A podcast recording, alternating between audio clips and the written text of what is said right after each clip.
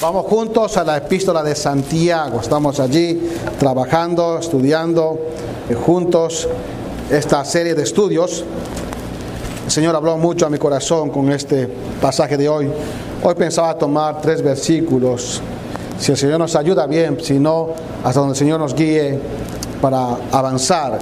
Santiago capítulo 1, versículo 22. Aunque voy a leer desde el 19 para no perder la idea que estamos siguiendo. Santiago 1, 19 al 25. Y hoy vamos a enfocarnos en el versículo 22. Muy bien, dice así la palabra del Señor. Por esto, mis amados hermanos, todo hombre sea pronto para oír, tardo para hablar y tardo para airarse porque la ira del hombre, o en la ira del hombre no obra la justicia de Dios. Por lo cual, desechando toda inmundicia y abundancia de malicia, recibid con mansedumbre la palabra implantada, la cual puede salvar vuestras almas. Pero sed hacedores de la palabra y no tan solamente oidores, engañándoos a vosotros mismos. Porque si alguno es oidor de la palabra, pero no hacedor de ella, este es semejante al hombre que considera en un espejo su rostro natural. Porque él se considera a sí mismo y se va y luego olvida cómo era. Mas el que mira atentamente en la perfecta ley de la libertad y persevera en ella, no siendo oidor olvidadizo, sino hacedor de la obra, este será bienaventurado en lo que hace. Vamos a orar. Padre, gracias por tu palabra. Gracias por ese tiempo que nos concedes de haber alabado tu santo nombre, tu santa persona a través de los cánticos de los himnos. Gracias porque eres un Dios grande, majestuoso, bueno, misericordioso. Y gracias por tu palabra que ahora la abrimos con temor y temblor colocas en nuestro corazón y que tu Espíritu Santo, coautor de la Escritura, cumpla su ministerio de iluminar nuestras mentes y darnos convicción. Oh Padre, háblanos, enséñanos, corrígenos, exhórtanos, habla a nuestro, a nuestro interior, Señor, a nuestras vidas. Te suplicamos en nombre de Cristo Jesús. Amén. Hoy hermanos, continuamos, estamos viendo bajo el tema que se presenta en este párrafo, hacedores de la palabra. Hay mucho creyente en todo lado, en muchas iglesias y en muchas esferas de, grupos donde, donde las personas solamente son habladores y oidores y no hacedores. El mundo está lleno de habladores y oidores, pero necesitamos hacedores más que simples oidores. Y la exhortación de Santiago va a ser acá que nosotros, como habiendo renacido por la palabra de Dios, por el poder de su palabra, que esa palabra fue implantada en nosotros, fue puesta en nuestro corazón el día de la salvación como una semilla que tiene que dar fruto. El día que usted y yo aceptamos a Cristo como Salvador personal, su espíritu fue puesto en nosotros, su palabra fue puesta en nosotros y obró en, la, en el nuevo nacimiento, en la conversión. Y entonces allí está su palabra y ella tiene que producir el fruto. Es la palabra implantada, es como la semilla que salva almas, obviamente personas incrédulas, pero también nos salva, nos libera a nosotros de nuestros actos que son malos en nuestra alma. Y si hablamos de conceptos de liberación, es este. No es la liberación algo pública, sino algo privada en el corazón en la palabra, trabajando, liberándome de, ciertos yugos que todavía me dominan. Y hemos hablado de esto, puede ser mentira, puede ser hipocresía y una lista que usted puede colocar allí. ¿Cómo ocurre esto? Hemos visto ya, primero tenemos que aprender nosotros a trabajar en la palabra en nuestras reacciones. Prontos para oír, tardos para hablar, tardos para airarse, tardos para enojarse. Y debemos desechar, la idea es despojarnos de todo aquello que, tenga abundancia de malicia, de maldad, de malignidad y de pecado. Y recién recibir con docilidad la palabra de Dios. Corazones dóciles. Es lo que el Señor quiere para recibir su palabra. Si no hay un corazón dócil, olvidémonos de que la palabra de Dios obre. Al final voy a terminar con una ilustración de un hombre que no fue dócil en su corazón a la palabra de Dios y así le fue, le fue muy mal en la vida. Ahora, ¿cómo ocurre esto? ¿Cómo la palabra trabaja en nosotros? ¿Cómo? Y el tercer consejo de Santiago es, tenemos que aprender a realizar la palabra en las aplicaciones continuamente. No como cuando usted asiste, cuando asiste una vez, otra vez no quiere asistir. No, no, la vida que sea no es así. Tiene que ser con cambios concretos, continuos. Es lo que Dios quiere hacer. Entonces vamos a ver dos realidades nada más hoy día en este versículo cómo nosotros realizamos o cómo debemos realizar las aplicaciones continuas en la palabra. Entonces vamos a entrar al versículo. Miren cómo comienza este versículo. Dice, pero sed hacedores. Miren, está hablando antes, seamos prontos para oír, tardos para hablar, tardos para enojarnos. Hay que sacar, despojarnos de la inmundicia, de la abundancia de malicia y recibir, dar la bienvenida con docilidad a la palabra de Dios. Todos ellos consejos. Pero ¿cómo hacemos todo eso?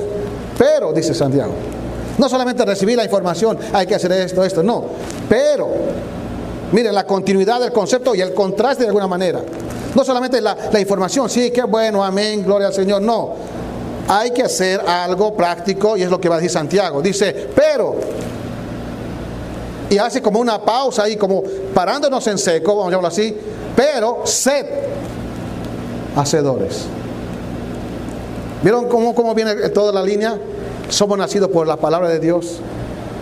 Ahora hay que ser prontos para oír esa palabra de Dios, que ella va a sacar la inmundicia de nuestro corazón. Pero eso va a ocurrir solo cuando seamos nosotros hacedores y cumplamos el mandamiento. Dice, sed hacedores. Esta palabra pequeña, este verbo sed, está en imperativo. Lo que está diciendo es, no es una opción para usted ni es una opción para mí. Es una orden. Y una orden requiere que obediencia. Una orden requiere obediencia. No es algo que si usted quiere o no quiere. Esto no es como cuando uno va a, un lugar de comida rápida. No, yo quiero solamente eh, un poquito de esta salsa, no quiero picolos, no quiero esto, quiero esto. No, no es así. En la vida cristiana no es así. No, no, hay, no elegimos lo que nosotros queremos. Hacemos lo que Dios nos manda hacer. Y aquí está un mandamiento, sed, pero sed hacedores de la palabra. Este verbo es imperativo, la idea es vengan a generar, es la idea de ese verbo. Hagan que experimenten y alcancen un estado. Lleguen a ser hacedores. Ahora el verbo va marcando una idea de continuidad. Está diciendo, tienen que ser continuamente, no tienen que ser intermitentes, un día sí, un día no. Tenemos que esforzarnos en obediencia para poder nosotros ser continuamente hacedores de la palabra. Y la vida que honra al Señor es la vida que es continuamente. Uno va a caer, va a fracasar, pero tiene que levantarse, seguir adelante porque ama al Señor. Entonces, sed hacedores. Está diciendo continuamente, generen. Es la idea de esa palabra sed a vengan a ser, experimenten alcancen un estado, ese estado continuo de qué? De ser hacedores de la palabra de Dios. La otra palabra que interesante también tenemos ahí, sed, el verbo, está mandando, sed qué? Hacedores. Y esta palabra, hacedores, hermanos, es un, vamos a llamar así, está definiendo lo que el creyente, lo que el sujeto tiene que ser continuamente. Un hacedor. Ahora, en nuestro español no se nota mucho lo que es un hacedor. Santiago utiliza muchas veces, como cuatro veces en su carta, pero esta palabra, hacedor, es interesante porque se usaba para autores, para poetas, alguien que hace, para artesanos, alguien que fabrica, alguien que llega a construir algo. Y aún la palabra griega poetes, de ahí viene poeta, se usaba para gente que creaba un poema. O un artífice que hacía un barco o construía algo. Era un artesano, alguien que hacía algo. Pero acá dice que nosotros debemos ser hacedores, en otras palabras, obradores de la palabra de Dios. Aquí hay muchos hacedores, aquí hay muchos poetes o muchos poetas, no solamente de poema, sino algunos son artesanos en construcción, en madera, en, ¿cómo se llama? En yardas, en autos, en música. Aquí hay muchos artesanos, hacedores de cosas prácticas que hacen continuamente. Y algunos hasta domingo hacen. Y algunos hasta 10, días, 10 horas por, por día, hasta 12 horas por día. Y están haciendo, y están haciendo. No estoy regañando con esto, no estoy diciendo que está mal, está bien. Pero el mismo énfasis, la misma intensidad tiene que colocarlo con hacer la palabra de Dios. Hacedores de la palabra de Dios. Y aquí está el consejo.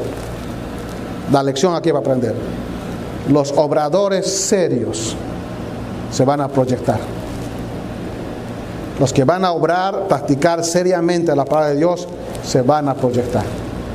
Su vida va a ser una bendición para muchos, se van a proyectar hacia otros y va, va a implicar que van a obedecer su palabra continuamente. Ser un hacedor es lo mismo que ser un obediente a la palabra. Miren, les voy a leer un versículo. Está relacionado esta palabra o este concepto con obediencia. Miren en Lucas 8:21, unos versículos para ilustrar el concepto de ser un hacedor. Un hacedor es un obrador, uno que hace, que obedece al Señor el mandamiento. Lucas 8:21. Usted conoce este texto y dice así. Él entonces, el Señor Jesús, respondiendo, les dijo, mi madre y mis hermanos son los que oyen la palabra de Dios y la hacen. ¿Recuerdan la historia? Estaba el Señor con mucha gente y sus discípulos dijeron, ahí está tu madre, tus hermanos afuera. Y el Señor no dijo, no, no dijo nada, no se inmutó, dijo, mis hermanos, mi familia, el vínculo que tengo más profundo es con los que hacen qué? La palabra de Dios la llevan a cabo, la efectúan. Un poquito más atrás, capítulo 11, versículo 28. 11, 28. Dice, y él dijo, bien, antes bienaventurados los que oyen la palabra de Dios y la guardan. Esta expresión guardar es otro sinónimo de hacer. No es bienaventurado el hombre que agarra la Biblia, qué linda la Biblia, la guarda en su cajón y nunca más se recuerda de ella. No, esa no es guardar. Guardar tiene que ver con el concepto de obedecer, de hacer. Ahora, un poquito más, bueno, un poco adelante, eh, o atrás, perdón, en Marcos capítulo 3, está el mismo concepto que leímos recién, Marcos 3, versículo 31. Aquí está un poco más ampliado el primer, primer pasaje que he leído. Dice, vienen después sus hermanos y su madre, y quedándose afuera enviaron a llamarle al Señor Jesús. Y la gente que estaba sentada alrededor de él le dijo al Señor, tu madre y tus hermanos están afuera y te buscan. Y él le respondió diciendo, ¿quién es mi madre y mis hermanos? Y mirando a los que estaban sentados alrededor de él, dijo, he aquí mi madre y mis hermanos, porque todo aquel que hace la voluntad de Dios, este es mi hermano y mi hermana y mi madre. ¿Vieron? El otro lado dice los que hacen. Ahora dice, aquí es los que hacen la voluntad de Dios. Oyen la palabra, la hacen, hacen la voluntad de Dios. La voluntad de Dios es hacer su palabra. Y hay un vínculo de relación que supera la esfera terrenal o la familia terrenal. Entonces vamos para glorificar a Dios, no a los seres humanos. Aún a veces nuestra propia familia tenemos que lidiar porque tenemos que hacer la voluntad de Dios por encima de los lazos a ver familiares. ¿Quién es mi madre? ¿Quién es mi, mi, hermano, mi hermana? El que hace la voluntad de Dios. Y esto trasciende por encima de los lazos familiares. Tenemos que hacer hacedores de qué? De su palabra. Porque los verdaderos obradores, los obradores serios, responsables, se van a proyectar para la gloria de Dios. Entonces, pero sed hacedores de la palabra y no tan solamente oidores. Entonces, uno, un hacedor es alguien que camina, camina continuamente en obediencia al Señor. Su ética sigue lo que la, la palabra de Dios la demanda. Dice, sed hacedores de la palabra. Y ha hablado mucho, todo ese contexto habla de la palabra, esa palabra que está en nosotros, ese evangelio que hemos recibido, esa palabra que tenemos acá, es la que tiene que manejar y dominar nuestras vidas. Y hermanos, no hay secretos en la vida cristiana, esta es la clave. Mientras más nos, nos llenemos de la palabra de Dios, mientras ella more en abundancia en nosotros, nuestra vida va a ser dirigida por la palabra de Dios. Allí está la sabiduría y tenemos que obedecerla. No simplemente es información, sino tenemos que hacerlo. Obradores serios que se van a proyectar eh, en dar fruto eh, a la palabra de Dios. Entonces, esto demanda, hermanos, un involucramiento. O sea, no es algo que ocurre así por, por, el azar. Demanda que nos involucremos y es producido por iniciativa propia. Dice la Biblia, sed hacedores. Tenemos que activarnos, tenemos que tomar la decisión, la, la iniciativa. El cumplir la palabra de Dios, el cumplir, eh, el hacer la palabra de Dios, no es algo mecánico. ¿Entiende esto? Sino es algo que tiene que ser una obediencia dinámica. O sea, algo mecánico es bueno, ya sabemos. Por ejemplo, hacemos cada día otras cosas mecánicas. Nos levantamos, lo primero que hacemos, nos lavamos los dientes, vamos, estamos tomando café o mate, lo que a usted le guste, después se va a, trabajar en el mismo auto, la misma ruta, todo hacemos mecánicamente. Todo. Y es un peligro. Es bueno para algunas cosas, porque por ejemplo yo tengo un auto que es mecánico. Yo tengo, ya aprendí a hacer, no pienso cuando voy a uno, cuando voy a dos, ya mecánicamente voy manejando. En algunas cosas es buena, pero en la vida cristiana no. Porque la vida cristiana es una vida dinámica. Tenemos que estar cada día con el mismo frescor, con el mismo corazón, con la misma iniciativa para buscar al Señor y hacer su palabra. No es esto mecánico. No es que una vez lo hiciste, la siguiente lo vas a hacer, no es así. Cada día tenemos que involucrarnos en ser hacedores de la palabra y no simplemente oidores, oidores. Y esto no es algo nuevo, este concepto. Ya en otros círculos de la sociedad antigua se pensaba lo mismo. Hay un comentarista, Douglas Moo, hace un comentario acerca de esto. Cito, sin embargo, la preocupación de Santiago ciertamente no es una idea nueva en la historia de la religión. Los filósofos y moralistas griegos y romanos enfatizaron la necesidad de que los maestros y partidarios de puntos de vista particulares muestren su sinceridad practicando lo que predicaban. Filósofos y moralistas. Y la importancia fundamental de cumplir la palabra de Dios en la práctica también se extendió en la vida de los judíos. Y, el rabino Gamaliel decía, no lo que se exprese de la ley, o sea, de la Torah, es lo principal, sino el hacer, el ser hacedor de ella. Fin de la cita. Es un concepto que ha sido siempre se ha lidiado porque muchas veces hay gente que solamente predica y no practica. Y tenemos que trabajar en eso. Y hemos caído tal vez muchos de nosotros en esto y tal vez estamos en esto. Tenemos que ser practicantes de lo que predicamos, proclamamos, evocamos o de nuestra vocación cristiana. Sed hacedores de la palabra para que nos proyectemos. Entonces la palabra de Dios debe gobernar, dirigir, controlar nuestra vida, todo el curso de nuestra vida cotidiana. Todo. En el trabajo, en la casa, en la calle, en el lado, en todo lugar tiene que controlar, gobernar nuestra vida la palabra de Dios. No solamente en la iglesia, sino todos los días de nuestra vida.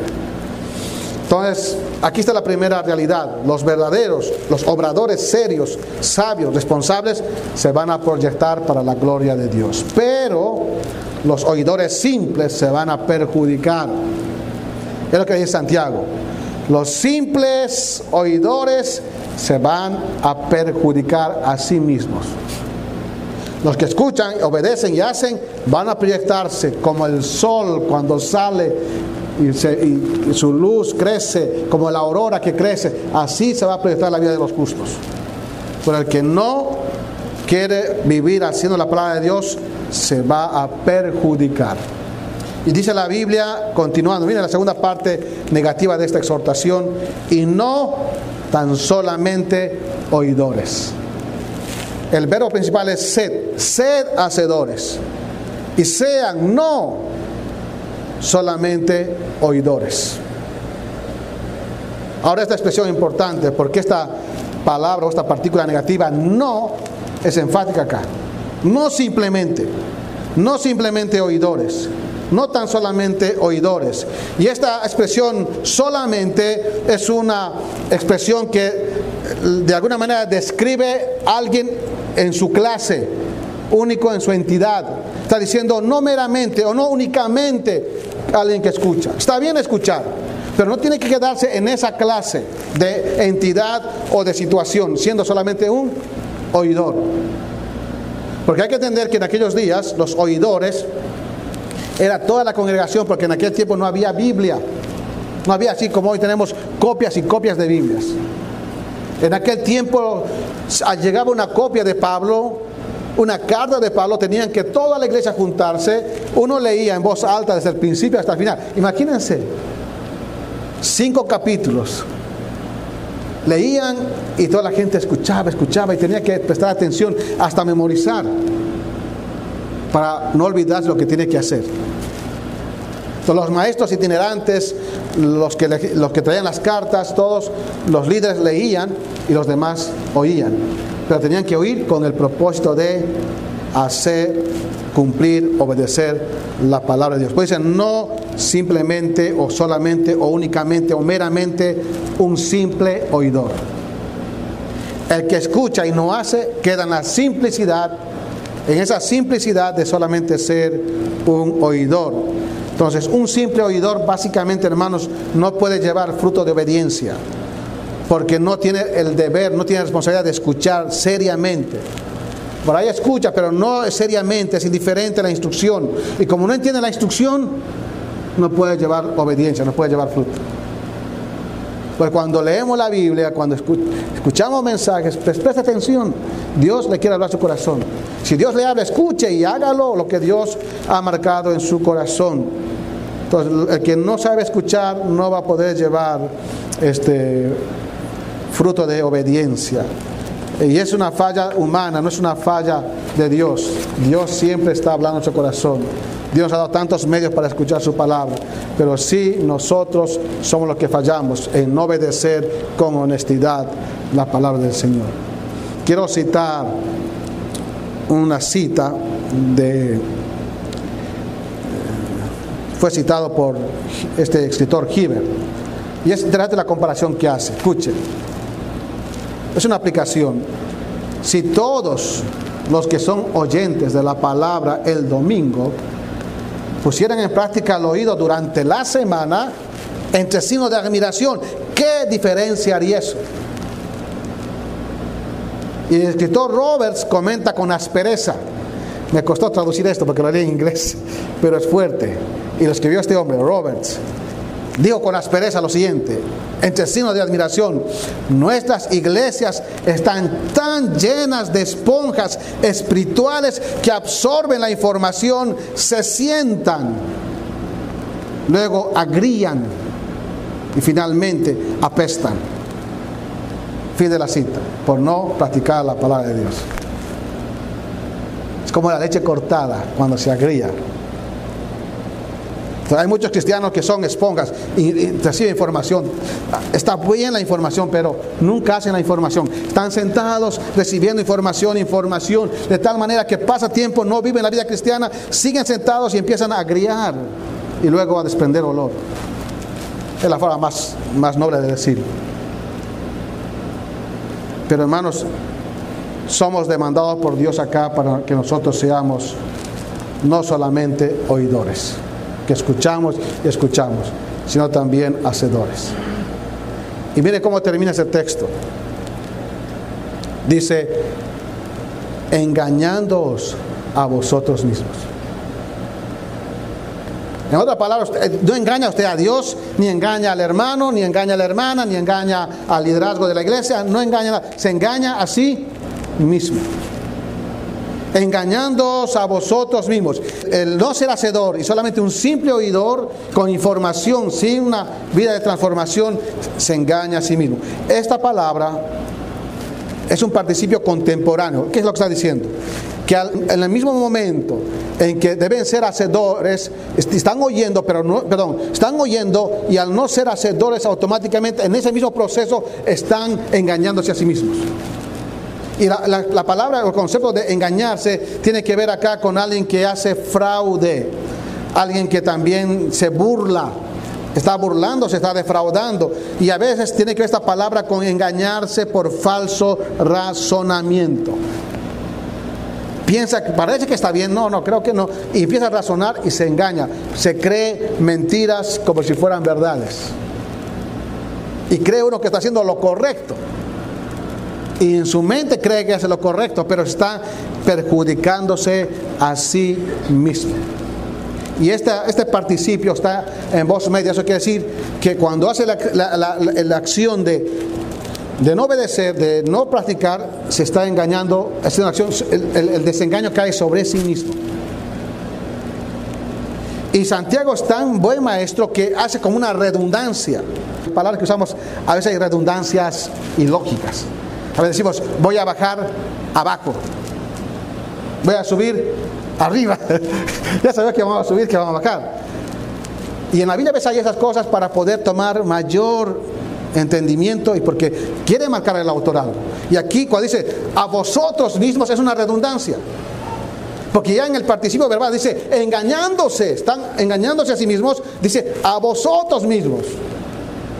Es un pronombre reflexivo. Entonces, están engañando a ustedes mismos.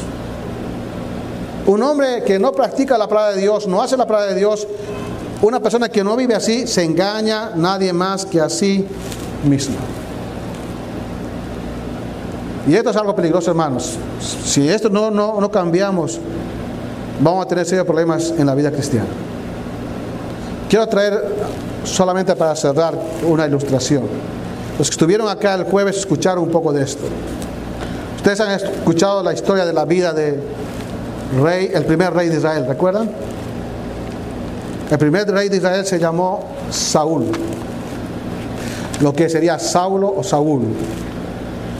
Y en primera Samuel, capítulo 13, está la historia de él. Estaba pensando los días en Saúl, en David y Salomón, los primeros tres reyes de Israel. De los tres primeros reyes de Israel, de Saúl, David y Salomón, el mejor rey fue David.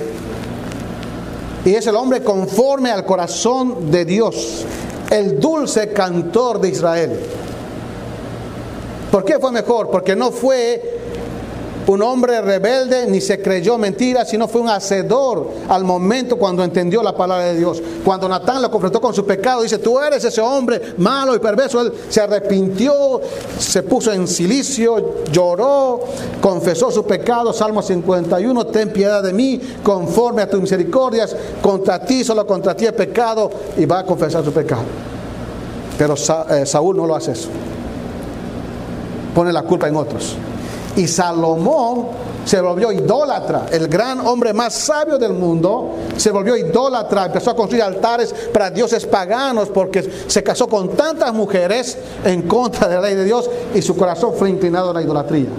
David fue diferente aún a su hijo, él no fue ningún idólatra, nunca adoró otros dioses. Pero aquí tenemos la historia de un hombre de Saúl que creyó que estaba en lo correcto, disfrazó, pensando que cumplía la palabra de Dios, pensando que hacía la palabra de Dios. Ahora no hay mucho tiempo para hablar de tantas cosas, solamente quiero hacer este énfasis. Miren capítulo 13, versículo 8. Estaban en batalla contra los filisteos. Y en aquel tiempo estaba el gran, este gran hombre de Dios, Samuel, que fue juez, profeta y sacerdote vivió el tiempo de los jueces, el último juez del tiempo de los jueces. Era un profeta y a la vez era un sacerdote de la línea de la línea de Leví. Sus padres, el Cana era de la tribu de Leví. Eran los sacerdotes. Y la tribu de Leví era la tribu escogida por Dios para que ellos sean sacerdotes y para que hagan sacrificios, holocaustos, intercedan a Dios por el pueblo, entre el pueblo y Dios. Esos eran los sacerdotes, los únicos eh, aceptados por Dios y elegidos por Dios para hacer tal función. Nadie más podía ofrecer sacrificios ni holocaustos, solamente la línea sacerdotal de Leví o de Aarón. Y dice, Samuel le dijo, voy a volver en siete días para pedir la bendición a Dios, voy a hacer un sacrificio, un holocausto para que nos vaya bien en la batalla. Y no llegaba Samuel. Y miren, ahí entra la historia, versículo 8. Hablamos de Saúl. Y él esperó siete días conforme al plazo que Samuel había dicho. Pero Samuel no venía a Gilgal y el pueblo se le desertaba. Entonces dijo Saúl, traedme holocausto y ofrendas de paz. Y ofreció el holocausto. Y cuando él acababa de ofrecer el holocausto, ya se estaba quemando, he aquí Samuel que venía. Y Saúl salió a recibirle para saludarle. Escuche esto. Entonces Samuel dijo, ¿qué has hecho? Y Saúl respondió, porque vi que el pueblo se me desertaba y que tú no venías dentro del plazo señalado y que los filisteos estaban reunidos en Migmas y me dije, ahora descenderán los filisteos contra Gilgal, contra mí a Gilgal y yo no le he implorado el favor a Jehová. Me esforcé pues y ofrecí holocausto. Entonces Samuel dijo a Saúl, locamente has hecho, no guardaste el mandamiento de Jehová, tu Dios, que él te había ordenado. Pues ahora Jehová hubiera confirmado tu reino sobre Israel para siempre. Mas ahora tu reino no será duradero. Jehová se ha buscado un varón conforme a su corazón. Miren, ¿cómo uno puede engañarse a sí mismo? No venía Samuel. Él no era permitido que ofreciera sacrificios porque no era levita. Saúl era la tribu de Benjamín. Traigan el holocausto, yo voy a hacerlo. Y cuando viene Samuel, justo llegó en el momento que, iba que dijo él que iba a llegar. ¿Y qué dijo Samuel? El pueblo se desertaba, estábamos en peligro y yo quería implorar el favor de Dios. ¿Qué, problema hay? ¿Qué problema hay? Estoy pidiendo el favor de Dios. Mire, ¿cómo vestimos de, religión, de religiosidad? No, era para Dios. Eh, yo quería estar bien con Dios. No, pero no era tu posición, ni era tu deber, ni era la persona indicada para eso. Tenía que hacerlo él, sacerdote. Se engañó a sí mismo. Y el otro episodio está un poquito atrás, capítulo 15. 1 al 3. Dice, después Samuel dijo a Saúl, Jehová me envió a que te ungiese por rey sobre tu pueblo Israel. Ahora pues está atento, mire, está atento a las palabras. oye las palabras de Jehová. Y se ha dicho Jehová de los ejércitos, yo castigaré lo que hizo Amalek a Israel al oponérsele en el camino cuando subía de Egipto. Ve pues y hiere a Amalek y destruye todo lo que tiene. Los amalecitas, hermanos, eran una sociedad pagana, pero usted no se imagina. La maldad de los amalecitas subió ante Dios porque eran paganos, inmorales, adoradores de ídolos, profanos, desvergonzados. Usted puede ver una sociedad muy, muy terrible. Y Dios dijo, tienen que destruir todo, ni perdonar, ni siquiera los animales. Nada. Miren versículo 7. Saúl derrotó a los, a los. Versículo 9. Y Saúl y el pueblo perdonaron a Gag y a lo mejor de las ovejas y del ganado mayor, de los animales engordados, de los carneros y de todo lo bueno, y no lo quisieron destruir. Mas todo lo que era vil y despreciable destruyeron. O sea, si había una oveja perniquebrada, ciega, todo lo, perdonaron lo mejor. Las ovejas flacas, todo eso lo, lo, mataron. Pero perdonaron lo mejor. Cuando Dios dijo, nada, destruyan todo. Versículo 10, vino palabra de Jehová Samuel diciendo, me pesa haber puesto por rey a Saúl, porque se ha vuelto de en pos de mí y no ha cumplido qué? Mis palabras no ha cumplido mis palabras. Versículo 20. Miren el autoengaño. Habla con Samuel, le confronta, dices, versículo 20, y Saúl respondió a Samuel, antes bien he obedecido la voz de Jehová. Miren el autoengaño. He obedecido la voz de Jehová. Fui a la misión, he traído a Gag, etcétera, etcétera. Miren el versículo 22. Y Samuel dijo, se complace, porque pues, estaban los animales vivos, y dice Samuel, se complace Jehová tanto en los holocaustos y víctimas como en que se obedezca a las palabras de Jehová. Ciertamente el obedecer es mejor que los sacrificios y el prestar atención que la grosura de los carneros. Él, dijo, yo he hecho todo lo que le ha dicho. No, pero estaban las ovejas vivas, las vacas estaban vivas. Y dije, no, yo esto era para el Señor, para hacer holocausto para el Señor. El Señor dijo, yo no quiero holocausto, quiero obediencia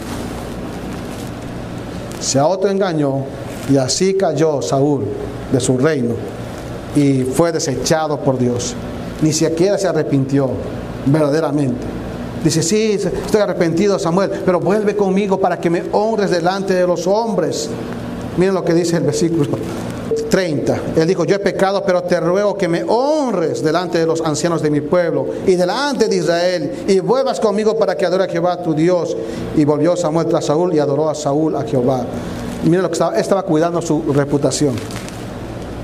Está bien, Samuel, he fallado, pero no me dejes solo. Vuelve conmigo para que quede bien con los ancianos, con los líderes, para que me honres. Y Samuel dijo, no, Dios te ha desechado. Se autoengañó a sí mismo. No hay cosa más triste, hermanos, que engañarse y vivir una vida engañándose a sí mismo, cuando no somos hacedores de la palabra de Dios. Cuando nosotros no solamente escuchamos y escuchamos como asistentes regulares en la iglesia, escuchamos cada domingo, cada jueves, escuchamos en todas las reuniones que tenemos la palabra de Dios, pero no lo hacemos. Y pensamos que estamos verdaderamente bien con Dios. Solamente porque hemos asistido, pero no, si no hacemos la palabra de Dios, no somos hacedores, nos estamos engañando a nosotros mismos. Y es la peor ceguera que nos puede agarrar a los creyentes. Que el Señor nos dé su gracia, hermanos, su ayuda para ser hacedores de la palabra de Dios. En los pequeños detalles, no en aquello que a usted le conviene o no le conviene. Tenemos que ser hacedores de todo el consejo de Dios. De los pequeños detalles hasta los grandes detalles. En todo, en todo. Si la ley dice, desechando pues toda hipocresía, avaricia, inmundicia, tenemos que desechar eso.